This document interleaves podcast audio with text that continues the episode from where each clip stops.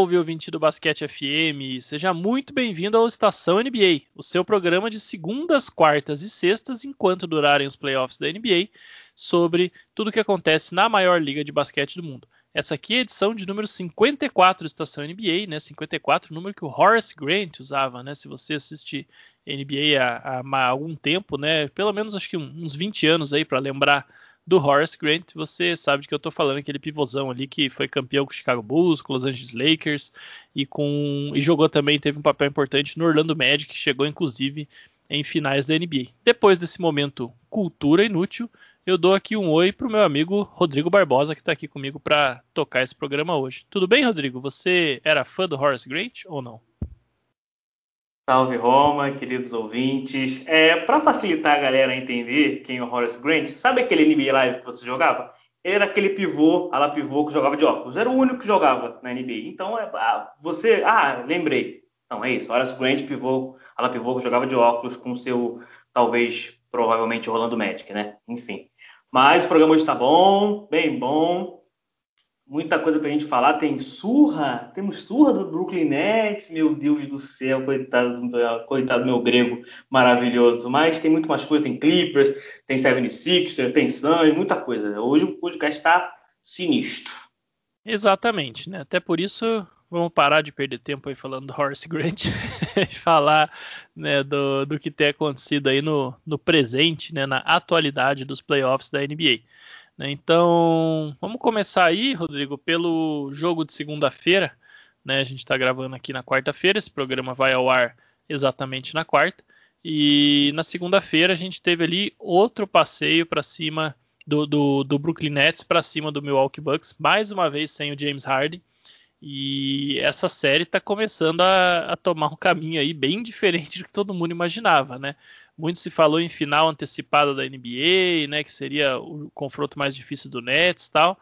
E o pior de tudo é que isso pode até ser verdade mesmo, né? E pode ser que o Nets realmente passeie até o título da NBA, que esse time está mostrando aí ao longo dessa, dessa série é algo impressionante. Ganhou o jogo 2 disputado no Brooklyn por 125 a 86. O ataque do Bucks não conseguiu fazer nada. É, o problema maior do Bucks até não é defesa, né? Que eu vi muita gente falando, ah, tem que marcar o Nets assim, assado. O Nets realmente está ofensivamente muito bem, mas não tem o que você faça na defesa para segurar o Nets se você vai fazer só 86, 86 pontos num jogo de playoffs, né, Rodrigo? Uma performance realmente pífia do Bucks aí nesse, nesse lado da quadra. É, 29,6% nas bolas de três, que é um, um componente muito importante, né, da, pra, principalmente para você acompanhar um ataque poderoso como é esse do Nets e ali com seus principais jogadores, né? O Yannis foi o que mais pontuou com 18 pontos, o Middleton com 17 pontos depois de fazer só 13, se eu não me engano, no jogo 1. Então, realmente uma performance bem complicada e por outro lado, o, o Nets ali com mais um passeio, né? O Blake Griffin sendo um fator muito mais importante nos playoffs do que todo mundo esperava, é, inclusive mostrando que é, a gente tem que tomar mais cuidado ao analisar jogador bom que está preso em time ruim, né? Porque às vezes o cara está realmente extremamente desmotivado e era claramente o caso dele lá no Pistons. É claro que ele tem ainda problemas físicos, mas ele chegou no Nets com cheio de motivação, com um papel menor, na né? verdade também uma exigência muito menor, está rendendo muito bem aí, se tornou uma parte importantíssima desse quinteto do, do Nets que tem inclusive começado jogos, né? É, o Kevin Durant também com atuações monstruosas. Até agora nos playoffs ele vem aí com 32 pontos, 7 rebotes, 2 tocos, né, que é uma marca também interessante, e com aproveitamento nos arremessos 55% no geral, 50% nas bolas de 3, 91% nos lances livres. Né? E o Nets como time está com aproveitamento de 50% dos arremessos de quadra, 44% nas bolas de 3 e 91% nos lances livres. Isso em 7 jogos de playoffs até agora. 5 contra o Boston Celtics e 2 contra o Milwaukee Bucks. E vale salientar que também são duas boas defesas, né? É verdade que o Celtics bastante desfalcado, mas é um time que tem bons defensores individuais. Então, realmente é, é bem impressionante tudo que o Nets vem fazendo e é, eu acho que da mesma forma, Rodrigo, como no ano passado, O Lakers chegou ali no segundo round, dominou o Houston Rockets, que todo mundo achava que ia causar problemas né, para o time de Los Angeles. É, o Lakers dominou ali o Rockets e aí ficou claríssimo para todo mundo, especialmente depois da eliminação do Clippers, que o Lakers era o franco favorito a conquistar o título da NBA. Eu acho que isso está se desenhando dessa forma é, com o Brooklyn Nets esse ano, nessa série contra o Bucks, e eu arriscaria dizer até que com um favoritismo ainda maior do que aquele que o Lakers demonstrou é, durante do segundo round diante nos playoffs do ano passado, né? Ah, com certeza, cara, porque a gente está vendo um poderio ofensivo que esse Nets tem absurdo. E eu nem falo só de Kevin Durant, Kyrie Irving e, e James Harden que não jogou os dois jogos e mesmo assim foram dois passeios do Nets, né? A gente tem ali o Joe Harris, que é muito bom do perímetro, tem o próprio Blake Griffin, que por mais que ele não seja aquele cara que pontue muito, é um cara que sempre ajuda.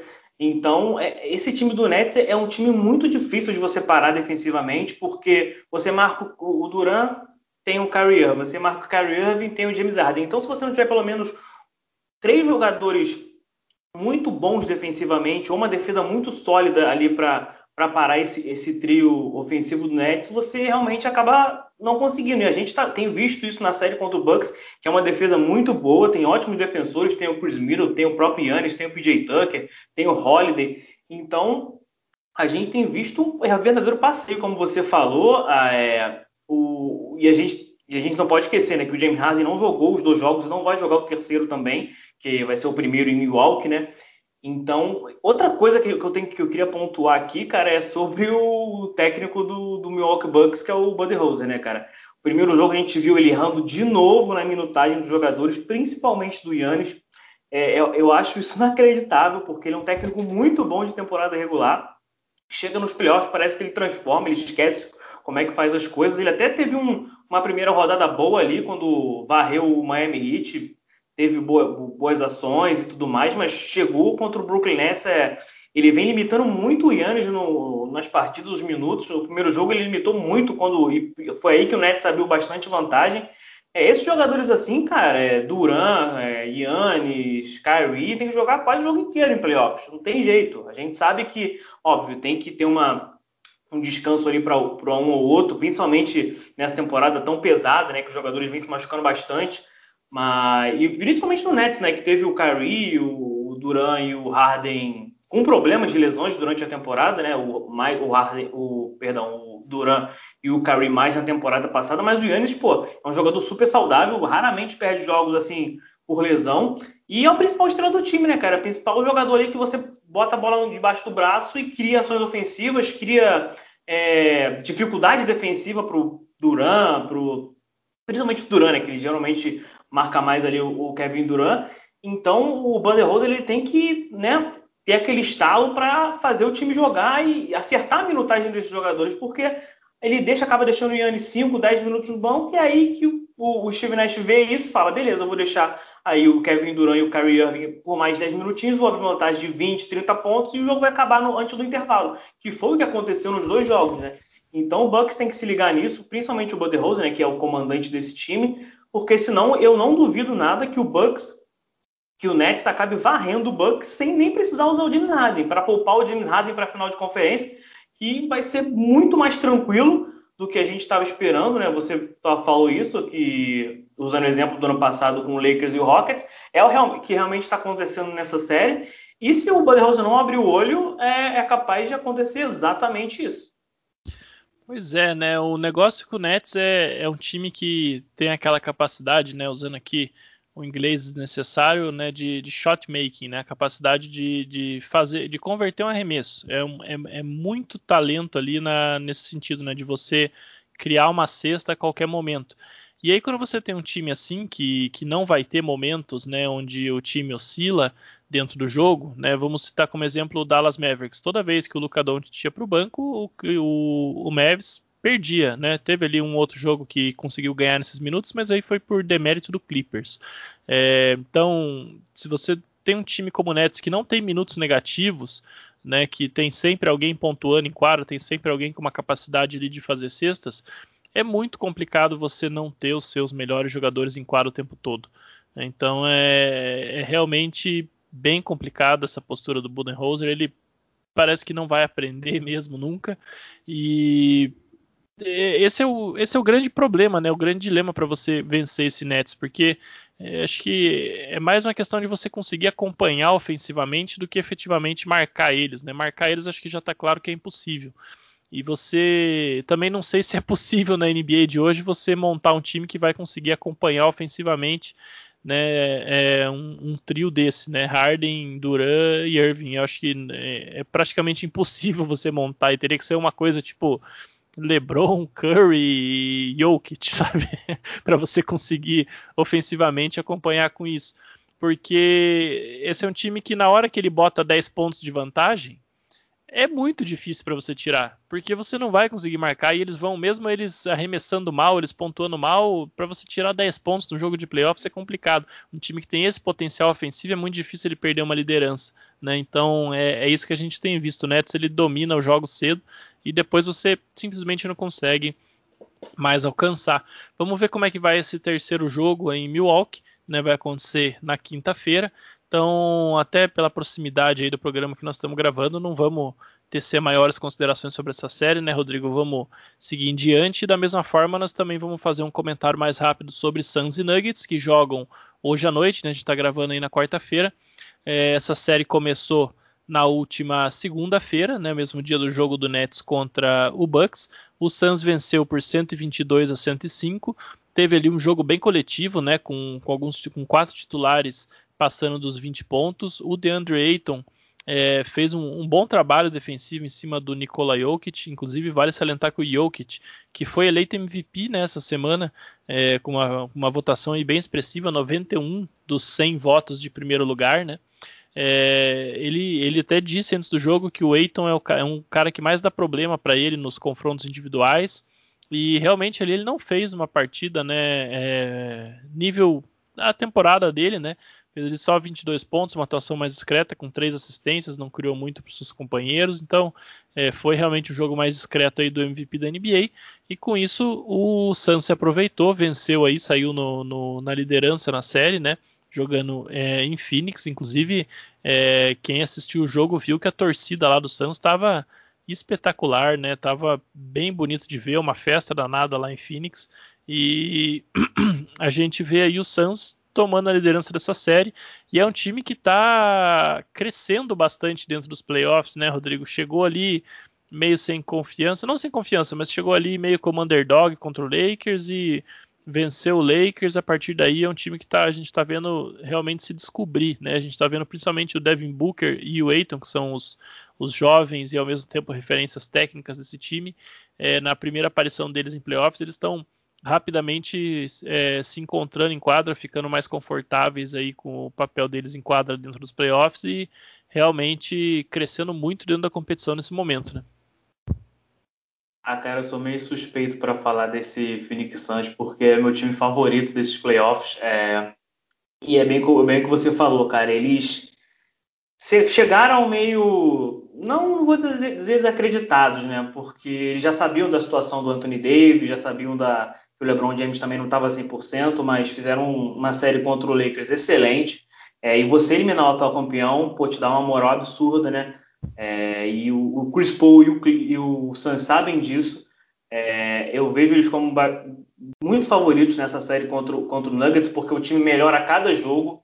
É, a gente tem visto um Devin Booker que, cara, parece que joga playoffs desde que entrou na NBA. É, o Chris Paul, cada é, pode falar que o Chris Paul é aquele vinho, né? Que quanto mais velho fica, melhor fica, né? Então, o Chris Paul jogando muito bem, a gente vê, a gente sabe que o Chris Paul é um armador que muito raramente erra. Nesse jogo contra o Nuggets, ele teve só um turnover no jogo.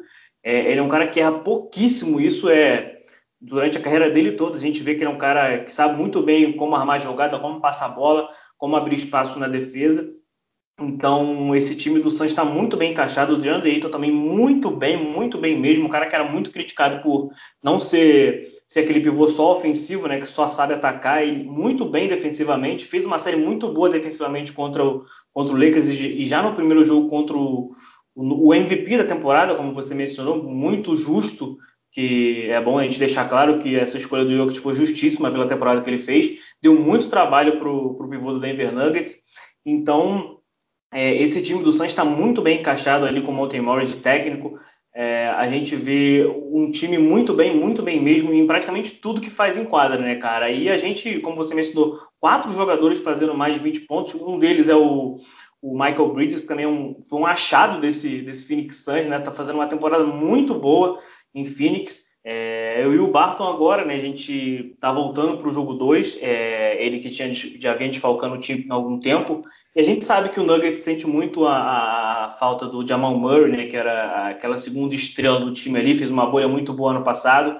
E esse, essa chegada aí, essa, essa, volta né, do Will Barton vai ajudar bastante o time.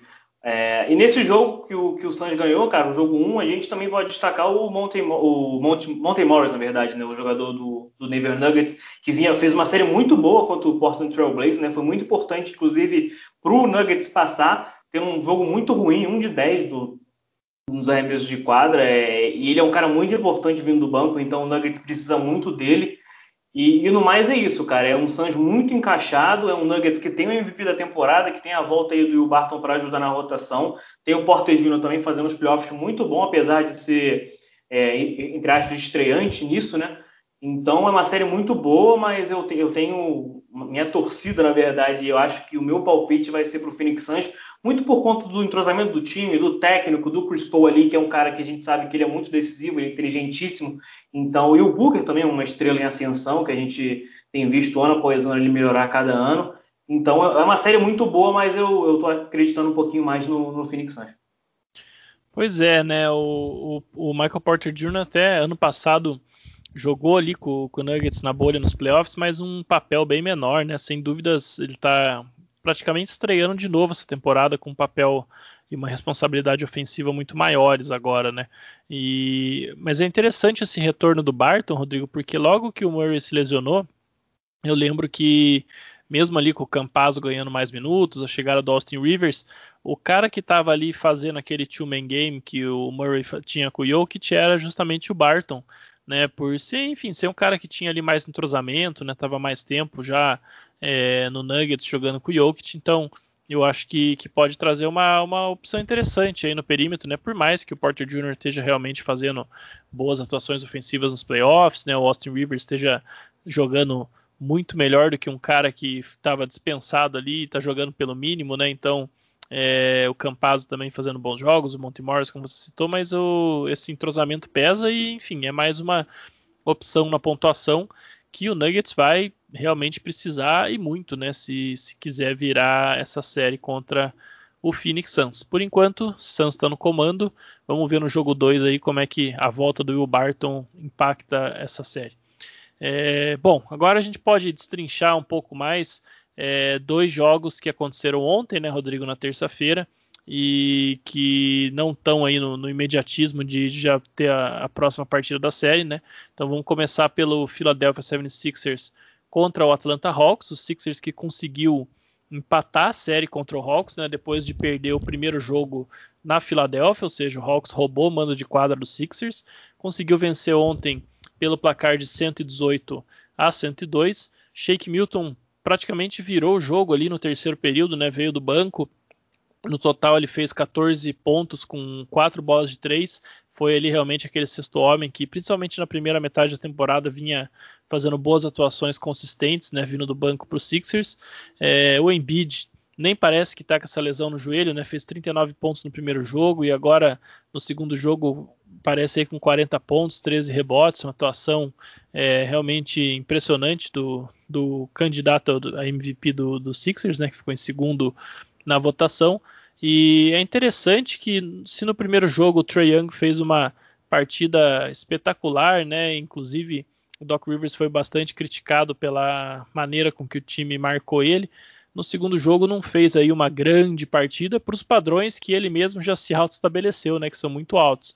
Fez aí 21 pontos com 11 assistências, mas com um aproveitamento de 37% nos arremessos e só 14,3% nas bolas de 3. E o principal fator nessa mudança, com certeza, foi a, a mudança da marcação dos Sixers em cima dele. No primeiro jogo, é, o Danny Green ficou muito tempo marcando o Trey. Né, se a gente for pegar aqui os, as estatísticas do Second Spectrum, né, que é um site aí bem bacana que, que faz esse tipo de, de análise, né, esse tipo de tracking, é, o Danny Green ele ficou no primeiro jogo, ele marcou o Trae Young em 49 jogadas.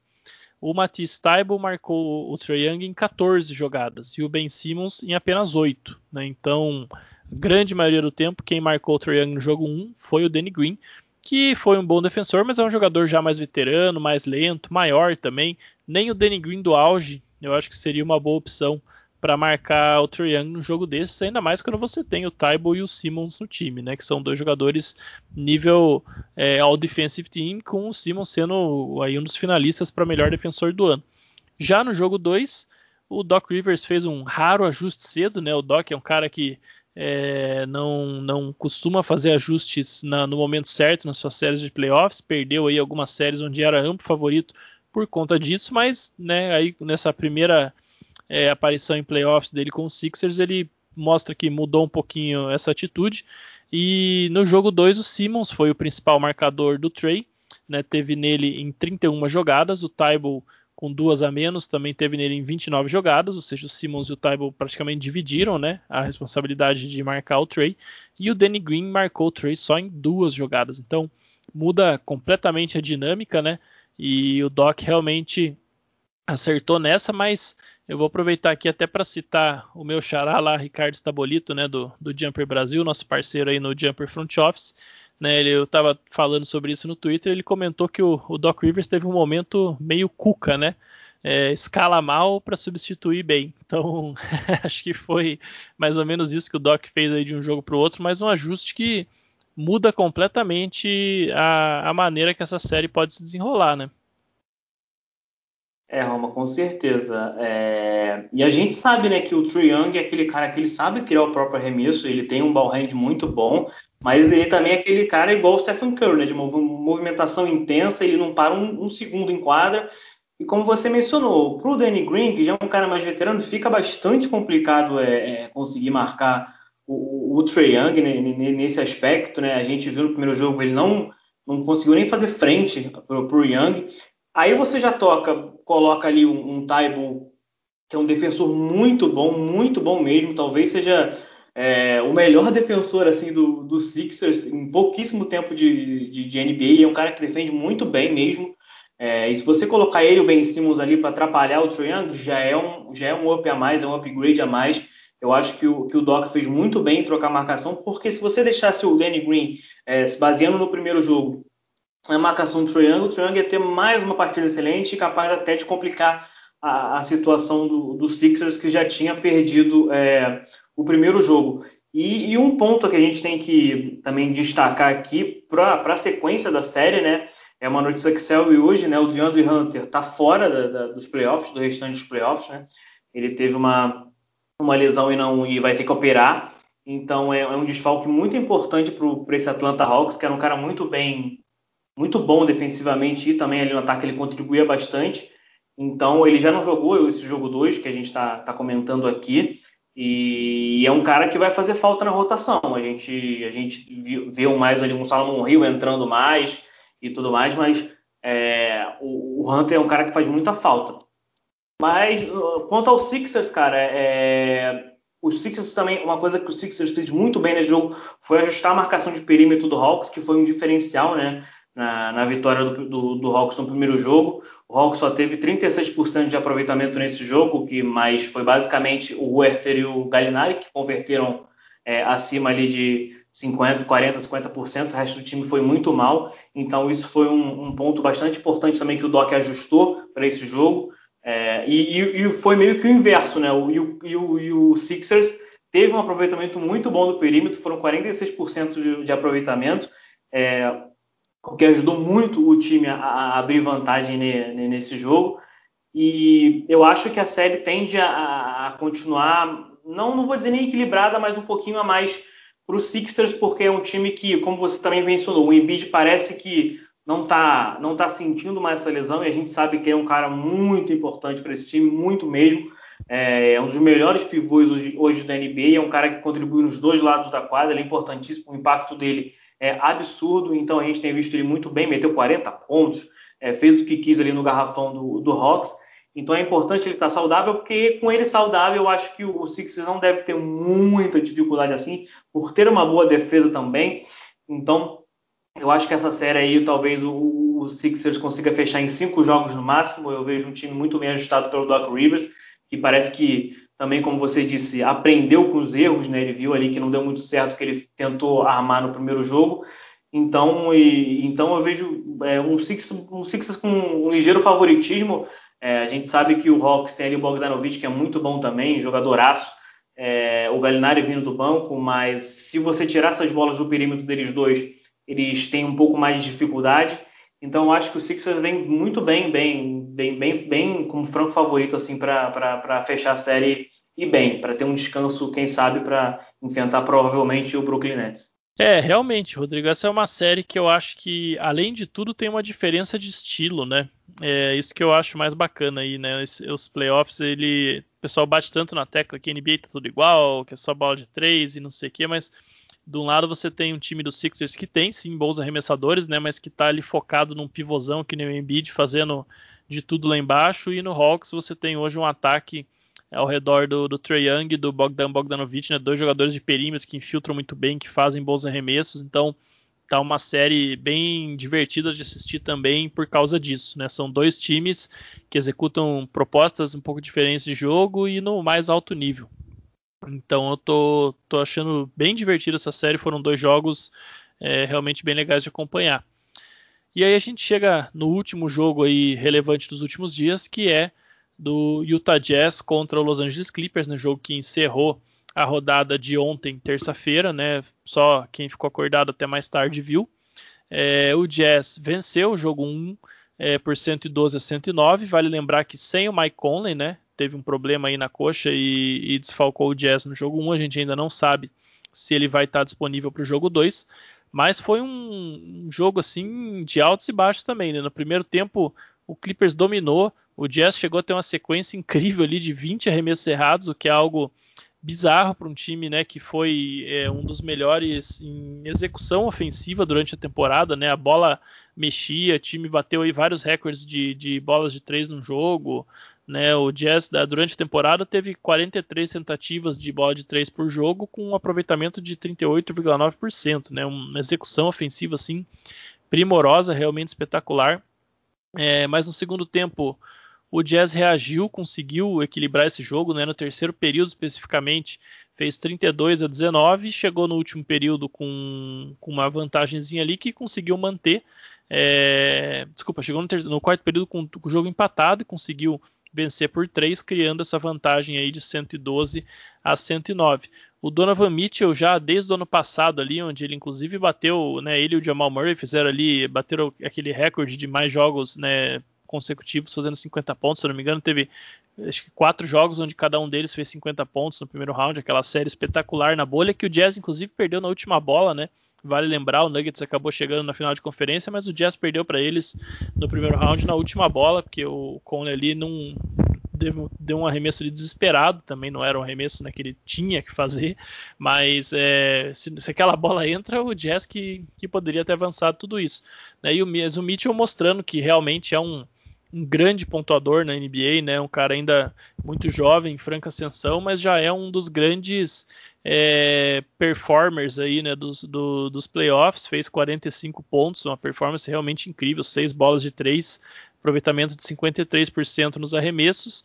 E no último lance ali, né, Rodrigo, o mais é, interessante de tudo é que sobrou uma bola ali para o Marcus Morris e o, o, Rudy Gobert, que todo mundo fala que só, só é defensor, bom defensor lá dentro do garrafão, que ele não consegue fazer nada no perímetro, que não adianta nada ele ganhar prêmio de melhor defensor se chega nos playoffs, os times conseguem taticamente tirar ele do jogo.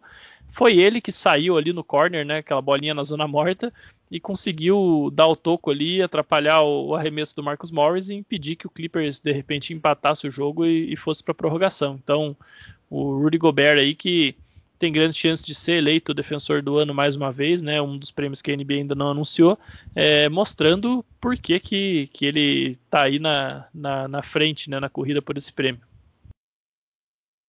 É, ontem foi um ótimo dia para os defensores de Gobert, né, Roma? Aqui a gente está vendo um embate assim nas redes sociais com uns defendendo o Ben Simmons, outros defendendo o Rudy Gobert para ser o Deep Roy da temporada.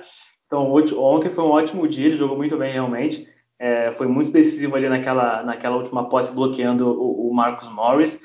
É, mas a primeira coisa que eu vou destacar aqui, cara, não é novidade, tá? É, ele fez um, um, uma primeira rodada muito boa, assim como fez na bolha, a gente tem que lembrar isso. É, mas no primeiro jogo que, né, da, da, semifinal de conferência, o Paul George foi muito mal. É 4 de 17 nos arremessos, 3 de 8 do perímetro. Apesar de ter feito 20 pontos, isso é muito por conta dos lances livres que ele bateu, né? Ele até meteu uma bolinha de 3 ali já no final do jogo que deu um gás pro, pro Clippers, mas ele teve mais uma atuação muito apagada. É...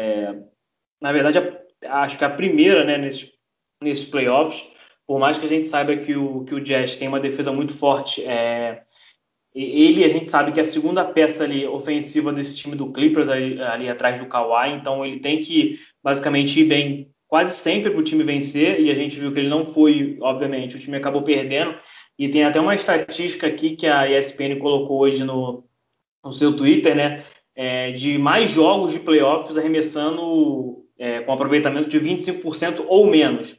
O Paul George é o terceiro da lista. Ele tem 10 jogos né, de playoffs é, chutando 25% ou menos. Isso aí desde 1954-55. Ele tem 10 jogos, só perde para o Tom Henderson e o Bob Cousin. O Tom Henderson 12 e o Bob Cousin com 13. Então a gente vê que realmente é, é, ele é um cara que precisa aparecer para o Clippers finalmente chegar numa final de conferência, porque se ele não aparecer, a gente vai ver de novo o Clippers batendo na trave. Então isso é, é um ponto que é, é, mais, eu acho que é mais mental do que técnico para o Paul George, porque não tem explicação ele sempre ele meio que na semifinal de conferência travar no, no, nos jogos. Mas fora isso, o Clippers ele começou muito bem, como você disse. É, o, o, acho que o principal erro do Clippers foi ele não ter aberto uma boa vantagem, né? Na, no intervalo, se não me engano, foi liderando por 13, 13 14 pontos. É, errar 20 arremessos no jogo de playoffs tende a ser crucial para o jogo, né? E você não pode não aproveitar isso. E o Jazz é um time que não costuma errar tanto assim. Então o Clippers acabou não abrindo vantagem que precisava no terceiro período. O, o Jazz voltou para o jogo, o Donovan Mitchell levou o time nas costas, fez 16 pontos só no terceiro período. Se eu não me engano, teve um período ali que ele fez mais pontos que o próprio Clippers no terceiro período. Então, é, ele foi muito bem, ele comandou nessa reação. É, o, Clippers foi, o, Clippers teve um, um, momento ali no banco que foi muito bom. A gente viu de volta o DeMarcus Cousins jogando, jogou pouco, ele jogou, se não me engano, acho que 4, 4 minutos, né? 4 minutos, foi bem, fez 6 pontos, 3 rebotes, um toco. É, gente sabe que não é o Cousins do, do, Kings, mas ele até que nesses 4 minutos que teve em quadra foi bem. É, o Luke Kennard, finalmente, que teve uma série meio apagada contra o, contra o Mavis, muito por conta do, também do Tailu que não colocava ele para jogar, fez 18 pontos, foi muito bem do banco. O Zubat ele fez 11 pontos, cara, mas a gente tem um ponto do Zubat que incomoda estatisticamente falando, né? É, o Clippers, nesses playoffs, quando ele joga mais de 18 minutos, não venceu. São zero vitória, nenhuma vitória e quatro derrotas.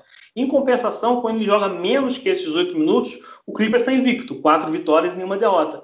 Então, por mais que ele tenha contribuído ali com seus 11 pontos e tudo mais, é, é um cara que acaba atrapalhando o sistema do Clippers e isso, impacta nos números. Então, é, essa é uma série muito boa. A gente tem que ver é, quando e se o Mike Conley vai voltar, porque ele é uma peça muito importante desse time do, do, do Jazz, principalmente ali pelo lado de playmaker, que sem ele fica é, bastante afetado. Mas eu acho que é uma série muito boa. Eu, eu, ainda considero o Clippers como favorito pelo, por todo o elenco, apesar do, do Utah Jazz ser um time muito bom, com um excelente treinador. A gente não pode deixar de, de mencionar isso. Então, eu acho que o Clippers, eu acho que o ajuste do Clippers é mais mental, psicológico do que técnico, porque a gente já tem visto com o passar dos anos o Clippers não conseguir chegar na final de conferência, sempre trava ali na semifinal e o Jazz, como ano passado foi eliminado e não teve a, é, não teve a chance de jogar essa semifinal, né, como você disse, pelo Nuggets, é, agora tem uma boa chance, tem um time muito entrosado, um time muito bom defensivamente, muito bom do perímetro e tende a dar bastante trabalho para o Clippers. Se o Clippers não abrir o olho, realmente é, é, vai acabar perdendo essa série e mais uma vez batendo na trave, né? Exatamente, né? O Clippers ele tem um favoritismo sim para essa série. É, apesar de que o mando de quadra do Jazz equilibra um pouco a coisa, mas o, acho que é inegável que o Clippers ele entrou nessa série como favorito, até porque o time se encontrou muito bem ali na sua execução ofensiva também nos dois últimos jogos contra o Dallas Mavericks, né? É, inclusive eu acho que essa estatística do, do Zubat tem um pouco a ver com essa série do Mavis, onde ele simplesmente não conseguia ficar em quadra, né? O Mavis estava atacando o aro toda hora, tanto que o Doc, o Doc, tô acostumado com o Doc Rivers no, no Clippers ainda, que o Ty Lue fez aquele ajuste de colocar o, o Nick Batum de titular, mas ele realmente precisa render mais, né? Nesse primeiro jogo aí não foi realmente uma boa atuação, não a que se espera de um nível de pivô titular como ele vinha sendo do Clippers até, até o começo dos playoffs, na verdade, né? Que o Serge Ibaka é, perdeu muito tempo lesionado. Então, vamos ver se ele consegue nessa série aí, enfrentando um garrafão um pouco mais tradicional, né, que tem o Rudy Gobert, tem o Derek Favors, ele consegue ficar mais tempo em quadra e, enfim, né, consegue jogar realmente, porque ele pode ser um diferencial importante para esse time do Clippers. E concordo contigo sobre o Quinn Snyder, né? Um baita técnico. Inclusive, tem um, um clipezinho aí que viralizou de ontem dele conversando ali com o Donovan Mitchell no né, momento que o Mitchell estava errando bastante, o Jazz também, ele incentivando o Mitchell, falando né, tudo que o Mitchell faz de bom pelo time, e depois o Mitchell vai e faz essa baita performance, né, 16 pontos só no terceiro período dos 45 que ele fez em todo o jogo. Então, são técnicos assim que fazem a diferença, né? O Jazz estava ali se encaminhando. O, até o Dwayne Wade deu dica pro Donovan Mitchell ontem, né, Alma? Ali da, da, da torcida ali na, Exatamente, na primeira fileira. O duro é que o Utah Jazz, né, é um time que, que muita gente torce o nariz aí por várias questões, né? Sempre foi uma franquia envolvida em algumas situações, é, mas é um time que tem muita coisa que faz a gente gostar dele ao mesmo tempo, né? Que é o, o Quinn Snyder, o Donovan Mitchell, agora o Dwayne Wade fazendo parte do time. É um time que vai melhorando a sua simpatia. Aí eles botam o Karl Malone ali para assistir jogo do lado da quadra, né? E o pessoal ainda, infelizmente, exaltando ele em transmissões por aí afora, Exatamente. mas é, é, realmente bem complicado. Eu queria ver o dia que, que a gente, como comunidade NBA, vamos falar dessa forma, é, pelo menos parasse de aplaudir né, pessoas aí que, que tenham cometido crimes é, tão graves como o Carmalone, mas enfim, não vou ficar Exatamente. aqui. Era tão mais legal botaria o, o meu Deus do céu. John Stockton. John Stockton, isso. Ali, pô, para fazer propaganda, líder de assistência de todos os tempos, líder de roubo de todos os tempos um cara, pô, super tranquilo e tudo mais, aí vai e bota o Calma Malone fumando um charuto em frente à arena do, do Utah Jazz. É Exato, é complicado. Né? É, e, se é, é para aparecer, pelo menos que na, na, transmissão não fique aí comentarista, narrador exaltando, né? Exatamente. Então, para quem não isso. sabe do, do, que a gente está falando, dá uma procurada aí no, no histórico criminal do Carmalone, porque aqui não é programa do Datena, né, Rodrigo? Nós não vamos ficar é, falando. Para imagens, não daremos não vamos, imagens para vocês. Não vamos ficar falando barbaridades no ar aqui, porque tô, tô até falando num tom mais jocoso, mas realmente são, são crimes muito sérios e, enfim, né, nosso podcast é amigo da família e nós não vamos né? Amigo da família ficou uma coisa sensacional, né? Fui traduzir aqui um family friendly, saiu um amigo da família, mas enfim. Tá ótimo, a gente é mesmo, a gente é mesmo. É, não vamos, não vamos ficar falando dessas coisas, mas quem tiver curiosidade, não, eventualmente não conhecer a história, procure aí e entenda o motivo da nossa revolta de estarem exaltando tanto o Karl Malone, né? Mas, bom, é, os playoffs da NBA continuam, né, Rodrigo? A gente tem é, o segundo jogo entre Suns e Nuggets na noite de hoje, quarta-feira. É, muitos dos nossos ouvintes vão ouvir esse programa só na quinta-feira, quando a gente tem também o jogo 3 entre Brooklyn e Milwaukee, dessa vez em Milwaukee, né, casa do Bucks. É, no mesmo dia, o jogo 2 entre Utah Jazz e Los Angeles Clippers. E na sexta-feira, o dia que a gente tem um novo Estação NBA, também as, as séries vão continuando. Tem mais um jogo entre Phoenix e, e, Denver, e depois entre Sixers e Hawks. A gente ainda está naquela fase dos playoffs que tem jogo todo dia, às vezes mais de um. Então vamos aproveitar. Certo, Rodrigo?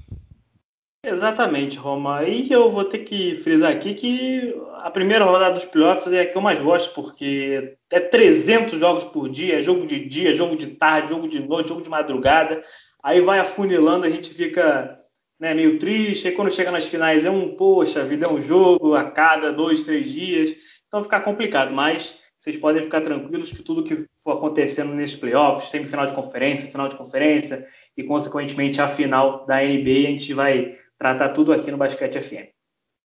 Com certeza, e vou te falar que eu também gosto mais aí das primeiras rodadas, porque, claro que o basquete né, que se joga na final, na final de conferência, são é um basquete de altíssimo nível, né, o mais alto nível, mas é, é, divertido justamente por isso que você falou, né, aquele clima, igual quando tem Copa do Mundo de futebol, né, que a gente passa o dia inteiro vendo falar de jogo e resultado Exatamente. e olhando combinação. Então é o mesmo clima. Inclusive ano passado, quando os playoffs estavam na bolha, né, que, que os jogos eram durante o dia no Brasil, era a melhor coisa, né? Era jogo duas horas da tarde, quatro horas da tarde. É, é uma grande rodada de Natal, né, Roma? Que Exato. começa é, 3 horas, acaba só 11 horas da noite. Exato, é, é foi, é, é bem legal realmente, e também é legal porque tem aquela coisa, né, do, o oitavo colocado, o sétimo colocado, aqueles times que às vezes estão tão felizes só de estar tá ali, estão jogando a vida contra um time que é muito melhor que eles e sempre sai aí um, uns jogos interessantes, por mais que essas séries normalmente acabem em varrida ou em cinco jogos, mas é sempre bem legal ver esse, esse clima aí todo. Então eu, eu sou um daqueles que eu já vou, a partir desse momento, eu já vou ficando meio triste, sabe? Que a temporada tá acabando, os playoffs é. já estão indo também, já vai dando aquele clima, aquele clima, né? Já parece que passou o ápice da coisa. Mas vamos em frente que tem muito bom basquete ainda para ser jogado e muito bom basquete pra gente comentar aqui no Basquete FM, né? Então fiquem ligados na sexta-feira o Estação NBA volta aí, né, com a nossa dupla de sexta, o Gui e o Renan para falar sobre os jogos que, que vão acontecer no decorrer dessa semana e já dar uma prévia do que vai acontecer no final de semana. Grande abraço, até a próxima.